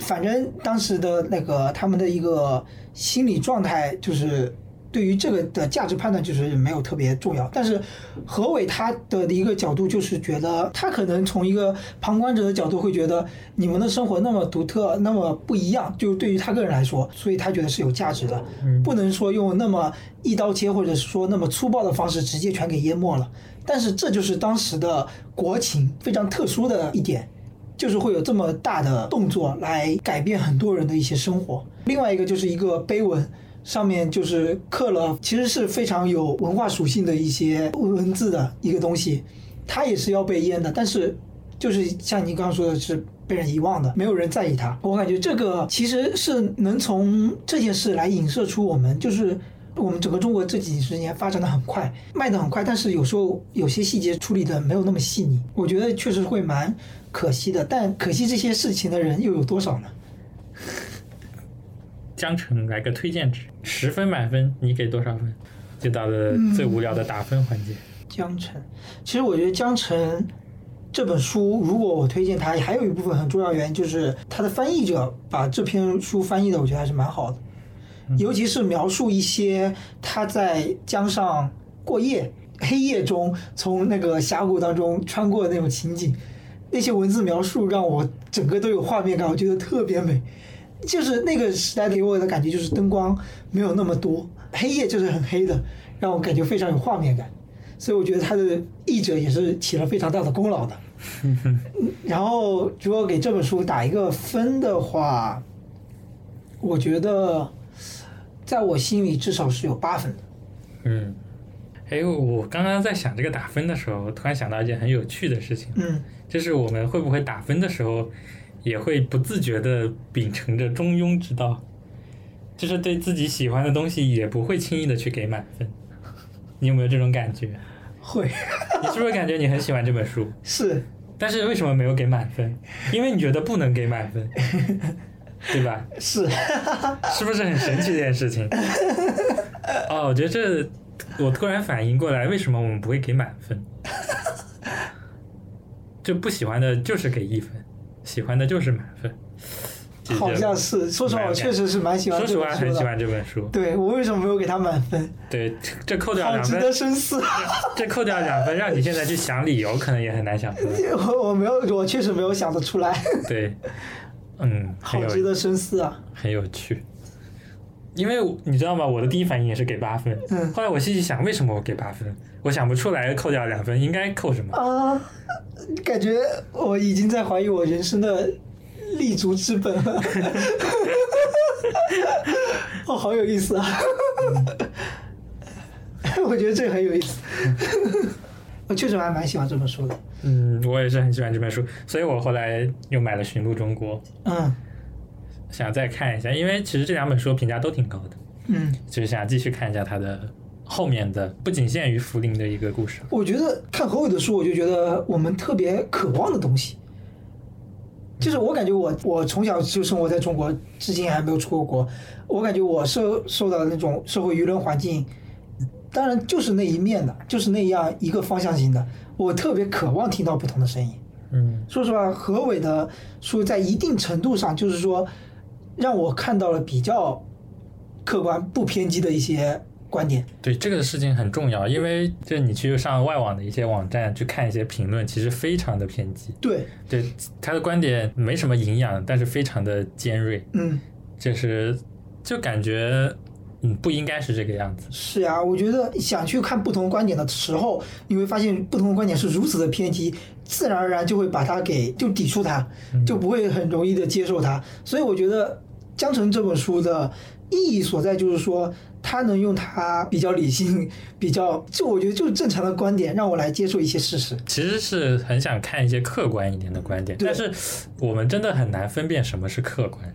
对啊呀、对，说实话是很难分辨的。你总不能说说好的就是客观，说不好的就是就是嗯，对吧？嗯，但是呢，有的说法，尤其是一些社交网站的评论，嗯，真的是一眼看上去就知道但是在而且瞎扯。而且我觉得现在有一个趋势，就是说，可能你刚刚也聊到了，没有细聊，就是说这个网络上的一些评论，除了好和不好的，有些人就是说他真的理解这些事情，但是就是说懂的都懂，他就不想多说，因为会被这喷对这个环境就是说，觉得不鼓励一些比较真实的一些言论评论出来，有些人就选择不愿意说了。我觉得这也是蛮可惜的一个点。怎么办？可以重新打分吗？我有点想打十分。 哦，我觉得这个真的是我可以想蛮久的一个问题，为什么我不愿意给他打十分？ OK，我们先就这么生硬的过渡到下一本书吧。 下一本书也是从你这边拿过来看的啊，就是我们相当于交换了一次书来看，就是你当像鸟飞往你的山，也是豆瓣排榜上这几年也蛮高的一本书嘛。嗯，但是说实话，我看完是有点失望。虽然我我觉得我看到了一些不一样的东西，嗯，但是跟我所期待的，就是这么高分值的一本书，还是总感觉缺了点什么。虽然说用评分来评论一本书籍，可能还真的是这件事情可待商榷，嗯我这么想啊。但至少这本书在我这里肯定拿不到满分。啊、这本书其实主要讲的是一个从摩门教家庭里面出生的一个女孩儿，怎么样就是通过自己的一些对于自己生活改变的一些渴望，嗯然后使自己就是通过教育。让自己的生活发生了一改变，走向了更正常人、更大众一种社会生活吧，我觉得是这样的。嗯因为他的这个家庭上来看，他的父亲就是极度信教嘛。对在我们我觉得绝大多数人中国人眼里，这就是邪教的。啊、我觉得直接可以被定义为邪教了。对对，就从在他父亲角度这个而言啊，所以说就是最后在我们的观点里面，就是这个女孩重新走上了正常人的生活，嗯因为她小时候的生活确实不太正常。当然，就是很简单一个观点，就是说他获得了重生，嗯 对他获救了。 就是这本书，呃，我之前看的评论就有这种观点嘛，就是通过教育获得了重生，嗯就是这一句话概括。但当然，我不认可，就是说一句话，他就是直接获得重生，因为这是很，我觉得他最后获得的生活是很大众层面的非常幸福的生活，嗯呃，非常所谓正常和积极至少是的正常的生活正常秩序的积极的生活，嗯至少是这样的。当然，我不会说我渴望他之前的那样子的一个。在他非常极端偏激的父亲控制下所要的生活。当然，我也不一定就，我觉得我个人也不一定就认可他最后获得的生活就是非常嗯所谓的好，我还在质疑这件事情。嗯，当然，他能上剑桥，我很嗯 羡慕还挺羡慕的啊，酸了 起来，说明呃其实我还是被社会规训的一个人。嗯这说明他其实是一个很厉害的人，嗯对吧？在这样一个奇怪的家庭背景下能够成长起来，嗯，而且我回想一下，他重新写这本书是在他已经经历过这么一番。呃，所谓的浴火重生之后才开始写这本书的，我觉得就是说，因为他所有的书都是他在描述他自己的回忆，那他当然就会人对自己的回忆是可以篡改的，就是长年累月的不停引导的话，就可以篡改自己的某些回忆，让它嗯合理化，把这段回忆安排到这个人生故事里的某一段，让它起了某一段作用。这好像在这个书里面，作者自己也有写到，他的有些记忆已经是他已经记不清是不是对的了。对，所以他还找了他的一些亲戚、姐姐、哥哥，嗯，询问他当时是不是真的发生了这么一件事情，到底是谁做出了某些哪样子的行为，是谁伤害了谁？我觉得这个还是蛮重要的，因为之前有个想法就是说，有没有可能我用播客来去采访我的家人，跟我聊以前的事情？嗯，因为自己的回忆有时候是不真实的。这让我想起来，我妈经常在各种人面前讲我的小时候的事，但其实我完全不记得。嗯，但是她讲了，那对于听的人来说，那就是真的了。但至于是不是真的有这件事情，那谁都不知道。还有，我姐以前总拿一件事情来嘲笑我， 嗯，说我，嗯，不行，我不能讲出 来。嗯好好说好，我我曾经出过糗，嗯，但是呢，我一直我一直以为这是真的，因为我太小了，我不记得这些事情是不是真实发生过，而且我脑子里已经有了这个画面。但是后来跟我妈说起这个事情的时候，我妈说没有过这个事情，所以我觉得这是一件很神奇的事情。嗯，就是因为我姐一直在说，一直在说，所以在我脑子里这已经是一个事实，然后我已经把这个画面构想出来了。嗯但是最后求证的时候，发现没有人记得有这件事情的发生，嗯。这是一个很有意思的。啊现在来说的话，除非有影像记录，对，不然好像就很难说说明白到底发到生底什是么。我我姐记错了，她自己想出来这个事情，还是我妈记忘记了？这曾经有发生过这个就是罗生门呀，对这个事情已经说不清 楚了，所以对我来说这件事情肯定是不可能发生过的事 情了， 就是我姐要么是她编的，要么她做梦嗯梦出。所以，但但也很有可能，就因为有时候你姐比如说做梦梦到了这个场景，嗯，时间久了，她分不清到底是梦境还是回忆了，因为梦境也是回忆的一部分嘛，这也有可能的，我觉得。但我就觉得作者在写回忆录这种东西的时候，至少我在看的时候，我有时候会质疑他的回忆，到底是不是这样子的。嗯这因为一面之词嘛，当然就是印象非常深刻的就是，呃，作者的父亲在他所主导的整个家庭秩序里面是不允许他们去上学和看医生的，唯一的医生是他们的母亲通过一些药草和一些。呃，非常不现代科学的方式去救人，这点是让我真的蛮惊讶的。我觉得也是这本书里面，就是描述到一些非常血腥的场面的时候，所带给人的冲击感的来源之一。嗯就是他的哥哥们在帮助父亲干一些机械性的一些重活的时候受了伤，非常严重的伤。父亲的秉持着就是说不能送去医院，因为那些都是现代社会规训了一些，就是异教徒，对就是异教徒，就是对他对他父亲来说就是异教徒，就是害人的。对他们，我觉得他父亲的想法就是说，他们都是有阴谋的。他们布置了这些学校、教育机构、医院，就是医疗的，还有一些慈善机构都是假的，他们都是有阴谋的。你一旦进入了这个圈子，你就会被控制。所以他父亲脑子里一直有这么一个想法。呃，对大家来说最冲击的就是这一件事情吧，嗯就是他们这个家庭嗯常人难以理解的一一些行为，嗯可能这就是这本书的意义吧。嗯。其实我在读这本书的时候，还有一个感受就是说，就是一个小家庭，一个所谓的父亲，尤其在这种父权思想为主导的一个家庭里面，这一个父亲的他自己个人的思想，就能影响好多人的人生啊。我就这时候在想到这个家庭教育的意义好深重啊。其实跟这个连接很多，就是关键词都是原生家庭嘛，这也嗯是去年还是前年很火的一个议题。对对对这跟原生家庭有关的很多书都是讲这个，包括刚刚之前提到《回归故里》也是，嗯也是讲他小时候家庭对他的影响。针对原生家庭，就是有两个方面嘛，就是我现在怎么样过的生活可能不好，或者是怎么样，都是因为我的原生家庭不好。然后另外一个方面就是觉得，就像这本书的作者他所描述自己的回忆一样，呃，我现在的成就都是跟我的原生家庭有影响，但是我通过我自己的个人努力，我创造了更好的生活。但是我觉得原生家庭这个东西，它带给你的影响是很本质性的东西，嗯，就是我的嗯，呃，原生家庭，比如说在前二十年，你都跟原生家庭有非常紧密的连接。就是如果你要建立新的生活秩序的话，你需要更长的时间，而且尤其是前二十年，你的人生的秩序是很容易被塑形的，到了后面你很难再通过根本性的改变。嗯，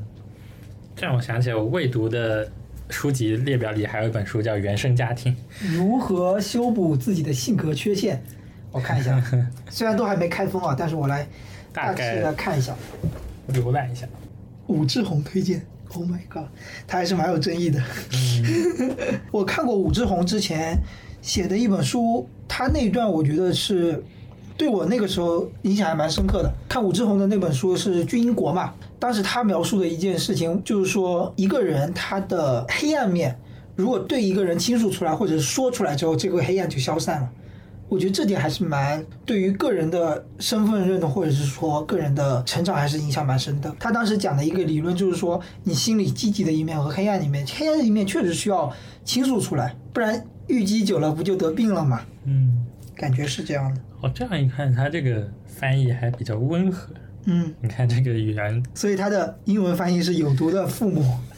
这还蛮嗯是的，他翻译过来是原生家庭如何修补自己的性格缺陷。其实我觉得也是一个自我认同和建立自己思想和生活秩序的一件事情吧。其实我买的每一本书都是我感兴趣的，所以每一本书都想读读看。你买书的时候会看它的简介吗？还是只看标题？我会看简介的，我会去挑我觉得我能看得下去的书，因为我打开一本书，我就要把它看完。如果我挑到一本实在受不了的书，我觉得我会很痛苦，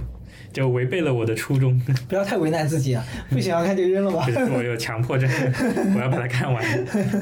接下来走出唯哎一真理观吗？你要讲讲这本书吗？其实这本书它的观点太多了，有点难以因为它是一个合集嘛，相当于各种它的研讨会啊、各种文章、各种对话的合集。我觉得可以安利一下，就是说如果对哲学有兴趣， 嗯，但是又不知道从何下手，可以看一下这本书，然后劝退算了。啊，呃我觉得如果对于哲学有兴趣，我觉得真的可以去看一下陈嘉映老师，嗯，他的非常多的书籍，尤其是你最开始就可以看那个《常识科学》那本书吧，然后后面就可以看一些《何为良好生活》，到后面他有一些更为晦涩或者是呃文字就更加难以阅读的，就是更需要有基础的一些书的话，你可以之后再读。他前面那几本书，我觉得还是比较浅显易读的，我觉得非常棒，就是能把哲学用一个非常平静的语言来把它描述出来，我觉得是非常难的事情。嗯，因为像我们可能之前脑子里印象里的哲学都是什么德国那些什么存在呀、反正就是这些很晦涩难懂的呃东，西。对我感觉就是在之前就是对哲学的印象就是晦涩难懂，哇，你读哲学你这个不会睡着吗？但后来就是读了陈嘉映老师的书，就会觉得其实他能真的能把你的整个对于哲学史或者是哲学对于你生活的意义能描述的比较清楚，其实就是生活中的一些道理以及文字对于你生活的一些意义嘛。嗯，我觉得还是蛮有意思的，大家也可以去看一下。就感兴趣是可以看一下。对啊，尤其还最开始还是讲到了一些现代科学以及现代哲学不一样的点。在以前来说，就是哲学就是所谓当时的科学，因为它能把世界上一些哎一些事情的运作规律给描述清楚。所以说，希腊的哲学家其实他们研究的都是一些在我们现在看来都是一些物理学或者是一些科学上面的知识，但是到后来的话，近现代的话，科学就变得非常的硬核了， 就不再像那个现在的哲哲学来看，它没有一些非常硬核的东西，就会感觉它是一个偏文科的东西。所以说，哲学这个定义这个词，在以前和现在是有不同的描述倾向的。嗯，就是在陈嘉映老师的引导下，还是能搭建起这个整体的一个框架的，我觉得还蛮有意思的。你要讲讲《侯杯》这本书吗？我觉得这个名字还挺有意思的。其实我刚开始也是被这个名字吸引的，嗯因为我不知道这个名字是什么意思， 猴子的猴，杯子的杯嘛。嗯那这个词，呃，我不知道是在哪，是在东南亚的语境上吗？就是它指的就是猪笼草，这也是一个很象征性的嘛，就象征着雨林啊这种地方的。嗯嗯对，然后把这本书写出来，就是因为它对我的另一个冲击，就是我不曾想象过的一个世界的这种感觉，嗯啊就！是很原始的、很狂野的一个，哎，想不到你心里还是不是，就是这种事情我没有经历啊。嗯而且我很少看马华文学，嗯就对于这种不不一样的东世西，界的人的体验很有兴对趣。对，这种冲击感其实蛮强的。嗯嗯就是说它，我觉得现在很难以描述这本书的感觉，就是感觉跟自己平时读的书不一样。嗯但因为他是一个华人，就是说只能说他是华人嗯，他是用中文写的，嗯然后作者是在台湾待过的，嗯写了一本很不一样的中文小说，应该这么说，跟我之前读过的书很不一样的一本中就是文小说。就算是同样是中文，它在不同语境下，其实它用中文的方式可能还是不一样的，对吧？对，就不是含蓄的，不是内敛的，嗯但也不是我们想象那种外放的，嗯，它可能更彻底一些。那你这样一说，我就觉得还蛮有意思，就是都是中文，而且没有译者的这个二次加工，嗯我就觉得同样是中文，它还能用写出不一样的味道，我觉得我还蛮有兴趣的。这边有一个，就简介里面，应该是豆瓣的简介里面，嗯这个就是汉字的运用不拘于中州正韵的规范，就是中州正韵这四个字，其实已经很能代表我们的这种书写的，怎么说呢？规范性的对，东就西，是对，就是需要有韵味嘛，嗯韵的这种感觉。嗯嗯。但是其实它是完全不一样的。哦，所以我就我刚刚在想这个事儿的时候，也想到台湾的文学了。嗯就台湾的文字，我觉得他们就算是用中文写，也是写出不一样的味道的。嗯中国确实因为太大了，呃，在我之前的观念，确实把所谓的中华文化给狭的狭窄了。嗯，就是说，因为其实不只是大陆、台湾，嗯还有很多南洋，嗯，然后包括新加坡、马来西亚这些地方，有很多的华人，对对对，他们孕育的文化其实可能跟大陆有很大的差异。对，但是之前真的很少接触，嗯，但是所以看完第一本之后，就会有很大的一种我我冲击觉感得这个警醒的一个点就是说，心胸要开阔一点。因为我想起一个很有意思的事情，就是梁静茹是马来西亚的。有些人就有一次他在社交媒体上为那个马来西亚球手李宗伟来给他加油，就直接被人喷， 就是我感觉有时候我心胸确实不是心胸，就是视野要开阔一点，不要老想着中华文化就只有在中国。嗯，整个视野开阔的话，你海纳百川，所有的文化其实我们都是可以共用的，世界大同。这样就你看一些历史，其实也能看到，就是在比如说在明朝的时候，嗯，在远洋的这些岛上，其实有很多华人的一些足迹对，而且还有在当时当地可能有统治地位的，嗯，对，只不过可能那时候的政策呀什么的会比较封闭一些，所以没有足够多的资源，嗯不然这就是当时意义上的殖民地嘛。嗯，因为当时你的人口占大多数，而且你的官员也是来自于华人。我是觉得其实多样性是有意义的。哎，我觉得还有突然看到了一本《中国历代政治得失》，很薄的一本书来。这样顺手就拿到了一个历代的历史性的书籍。嗯，因为我们以前看历史都比较的片面，就是从历史书上看，历史的教科嗯书嗯嗯上。对对对对，对，因为历史的教科书它太薄了，就是可能当时我们背的时候觉得太多了， 它要概括的东西太多就是了，海纳百每每个川点都要提到，所以每个点只能提一笔嘛。对它真的现在看来真的是每一个地方都只是告诉你一下，啊，对，对，就是告诉你有这件事情，嗯什么九品中正呀，然后就各种这种制度、科举制度，嗯然后呃什么中书省、尚书省，你可能知道有这些名词，但它是从什么朝代来的，它是怎么继承下去的，它的代表意义是什么，这些从来没有探究过。就不会深究。对我，我也是看了一本是《万历十五年》，嗯还有一个就是这本《中国历代政治得失》，嗯就感觉我们以前接触过的很多名词没有去细究过，但是再想一想，就是再看一看，嗯就会发现它有很多源远流长的一些东西，嗯，哦，它会不仅仅是影响到以前你说什么地质的时候，而且会影响到我们现在。嗯就是说，其实中国的政治或者是什么东西，它不是说到了民国时候就断层了，嗯它到后面还是会有一点点影响的，就在我们的心里面会有一丝影响的。嗯嗯嗯，对，它不是立刻就完全断对，掉不是了。说你剪了辫子你就再也没有跟那段文化没有关系了， 对，这是从很多古代延续下来的一些思想，是在骨子里的。嗯，也不能说骨子里这么深刻吧，嗯就是很重要一点，就是过去的制度不一定是完全是错误的，要认认识到这一点，就是说它其实是有借鉴意义的。嗯，在现在也是有些演绎。对，到现在为止也是有借鉴意义的，包括很多赋税制度呀，嗯很多关于就是军队这种征兵制度，嗯，而且我觉得这本书从汉代讲到清代嘛，嗯这么多年以来，他们这个规则在我们这片土地上实行的都是运行下来的，至少说明就是这片土地的人，他的一个整个文化和氛围，其实还是跟他们以前运行制度能匹配得上的。其实有一个呃很重要的点，就是说我们现在很多或者历史剧或者是什么文章里面会说，一个朝代因为某一个皇帝或者一个人而亡了。嗯这个其实看很多东西都知道，这肯定是不对的嘛。嗯就是说它运行不下去，一定是因为经济或者是制度上出现了问题，嗯嗯所以导致了民不聊生这件事情。它不会因为一个人因为一场战争。嗯而发生的，就是像这里面的制度，赋税制度和征兵制度是很重要、很重要一件事情。嗯对古代人的人来说，你包括之前就是比如说有朝代实行过那种世袭，呃，嗯也不是世袭，就是哎，我一下子忘记这个词叫什么了嗯，。就是世袭啊，就是儿子继续当皇帝呗。呃，不是不是这个世袭，哦我是说是军队里面，爸爸是军人，那你儿子也得当兵，啊，老国企，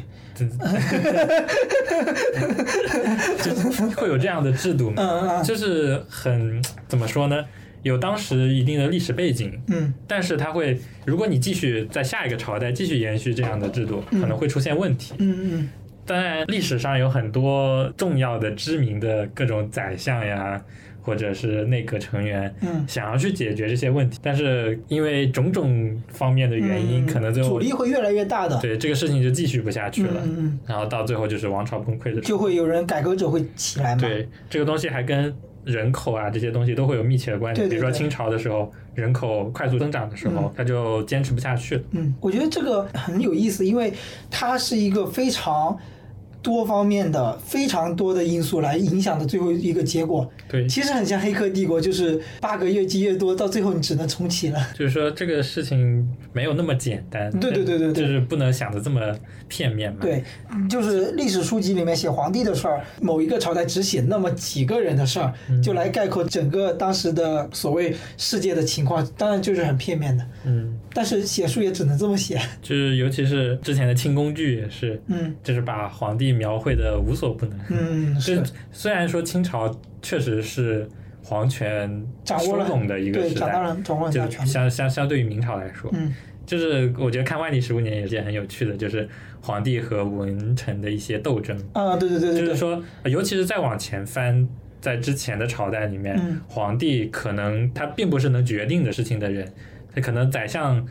和一些内阁成员能做更多的决定，嗯嗯嗯。对吧？就是他的也是时刻心里会受到一些威胁的，他自是他的怕自己受到质疑嘛，对，就是也是一个博弈的一个过程，其实也是蛮真实的。就我我们读的历史书可能没有那么多，嗯所以讲的也比较浅薄，对，但是就是这么个意思。当你去看一些跟历史有关的东西，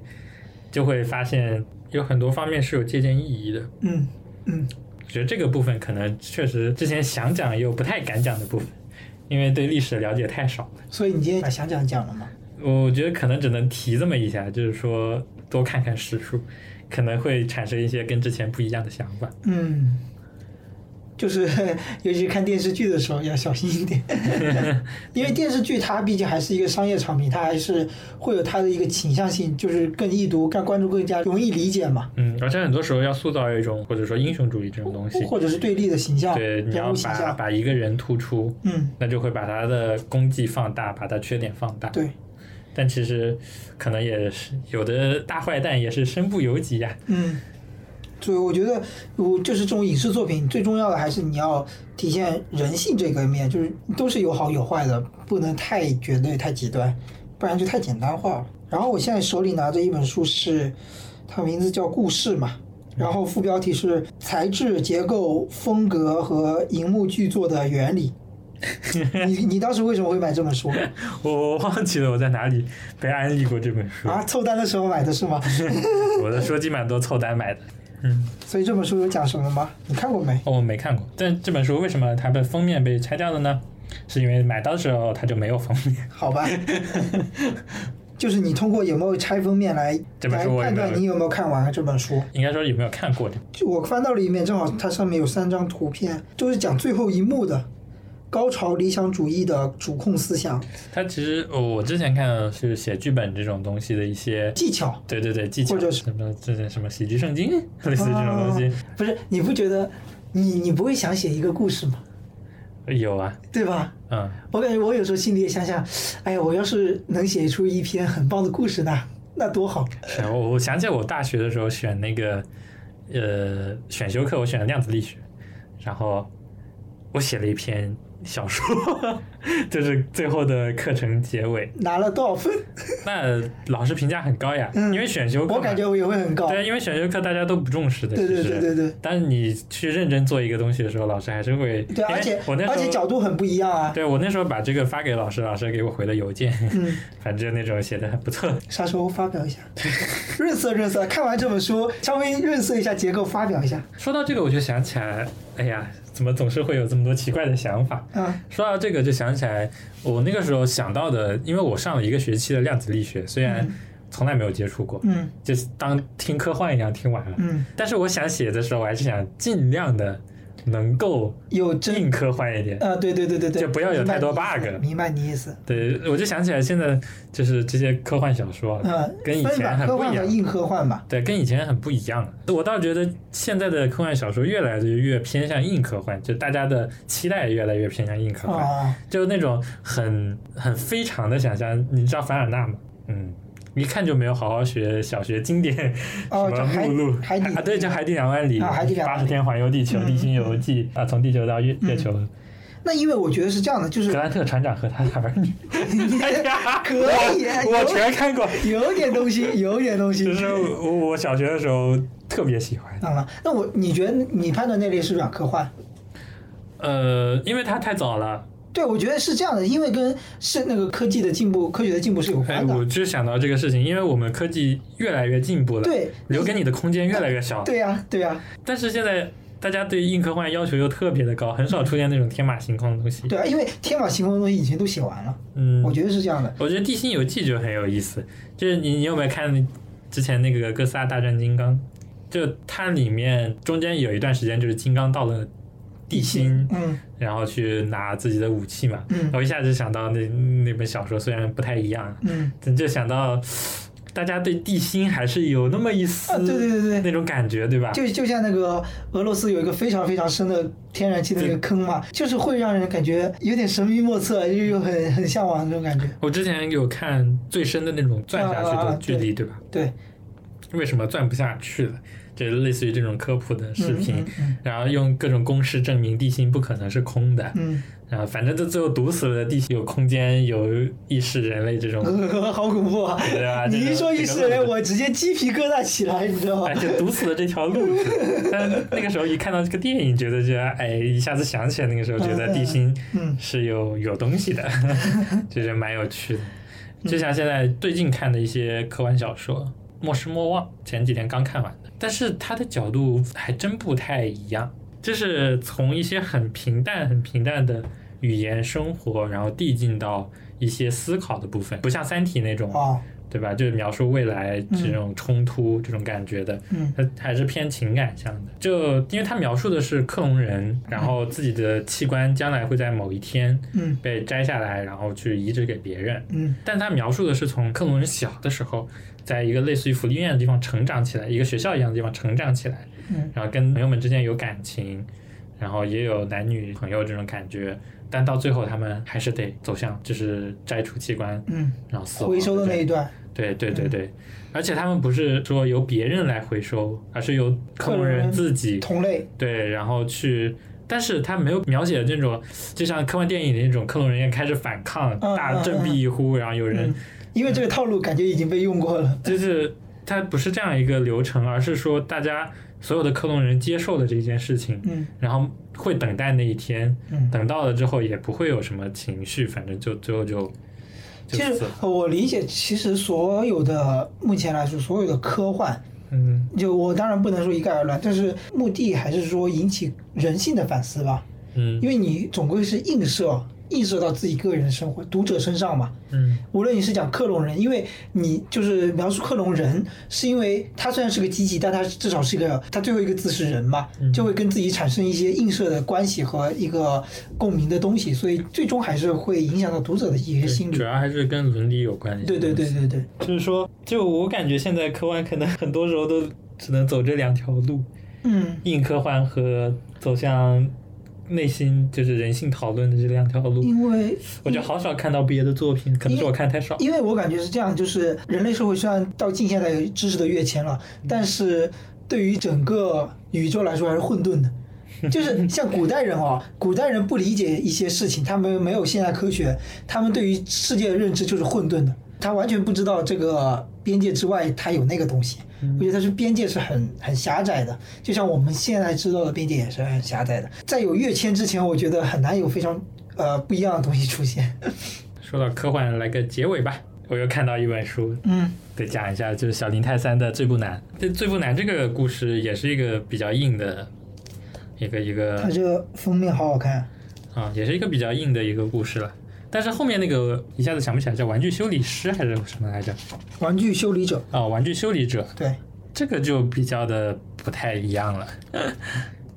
啊，这本书如果你想看，我觉得可以推荐你看可以一下。让我拿回去。反正我可以啊我觉得这本书蛮有意思的。如果大家喜欢这样子的书籍分享类节目，这么生硬的结尾，多多留言， 多多分享，我们需要播放量。 但其实做这样一期节目也蛮难的，因为我们已经把经历给讲了，把一些自己的感悟都讲完了。嗯，接下来如果再出类似的节目，就只能是纯分享了。接下来我觉得一个思路就是你精读，我们一起精读一本书。我不要， 为什么？我觉得精读太累了，精读以及就是细精读你就细得剖就得摘抄语录吧，我觉得至少你至少得对有一些对吧？想法啊这些，得细剖，嗯，我我不太喜欢细剖，我只挺喜难欢的就是从一些大概的内容里引发出来的我的想法，哦。就像刚刚这些，对于科幻呀，对于哎，我觉得有一个思路就是我们。其实我们刚才聊的那几类分支里面，不论是科幻、推理还是历史、哲学类里面，其实过一段时间可以把这一类，就是我们读的这些书都可以拿出来捋一捋之类的。我觉这得段时间可能是一年，一年就一年呗，反正。明年再见大家 对啊，我们这个我就是这个栏目一年更，年更，我们那次 Podcast 给我们的标签是两月更一 次，我看到也是惊了。但感觉我们聊的时候，终归还是能聊出一些哎很爽。对对对，感觉自己平时不会想到的一些东西。聊是聊得很爽，就是剪辑比较 痛苦。哎，这期谁讲？啊，不行了，啊，不行了，不行了，就这样吧，我们下期再见吧，拜拜，拜拜。嗯拜拜。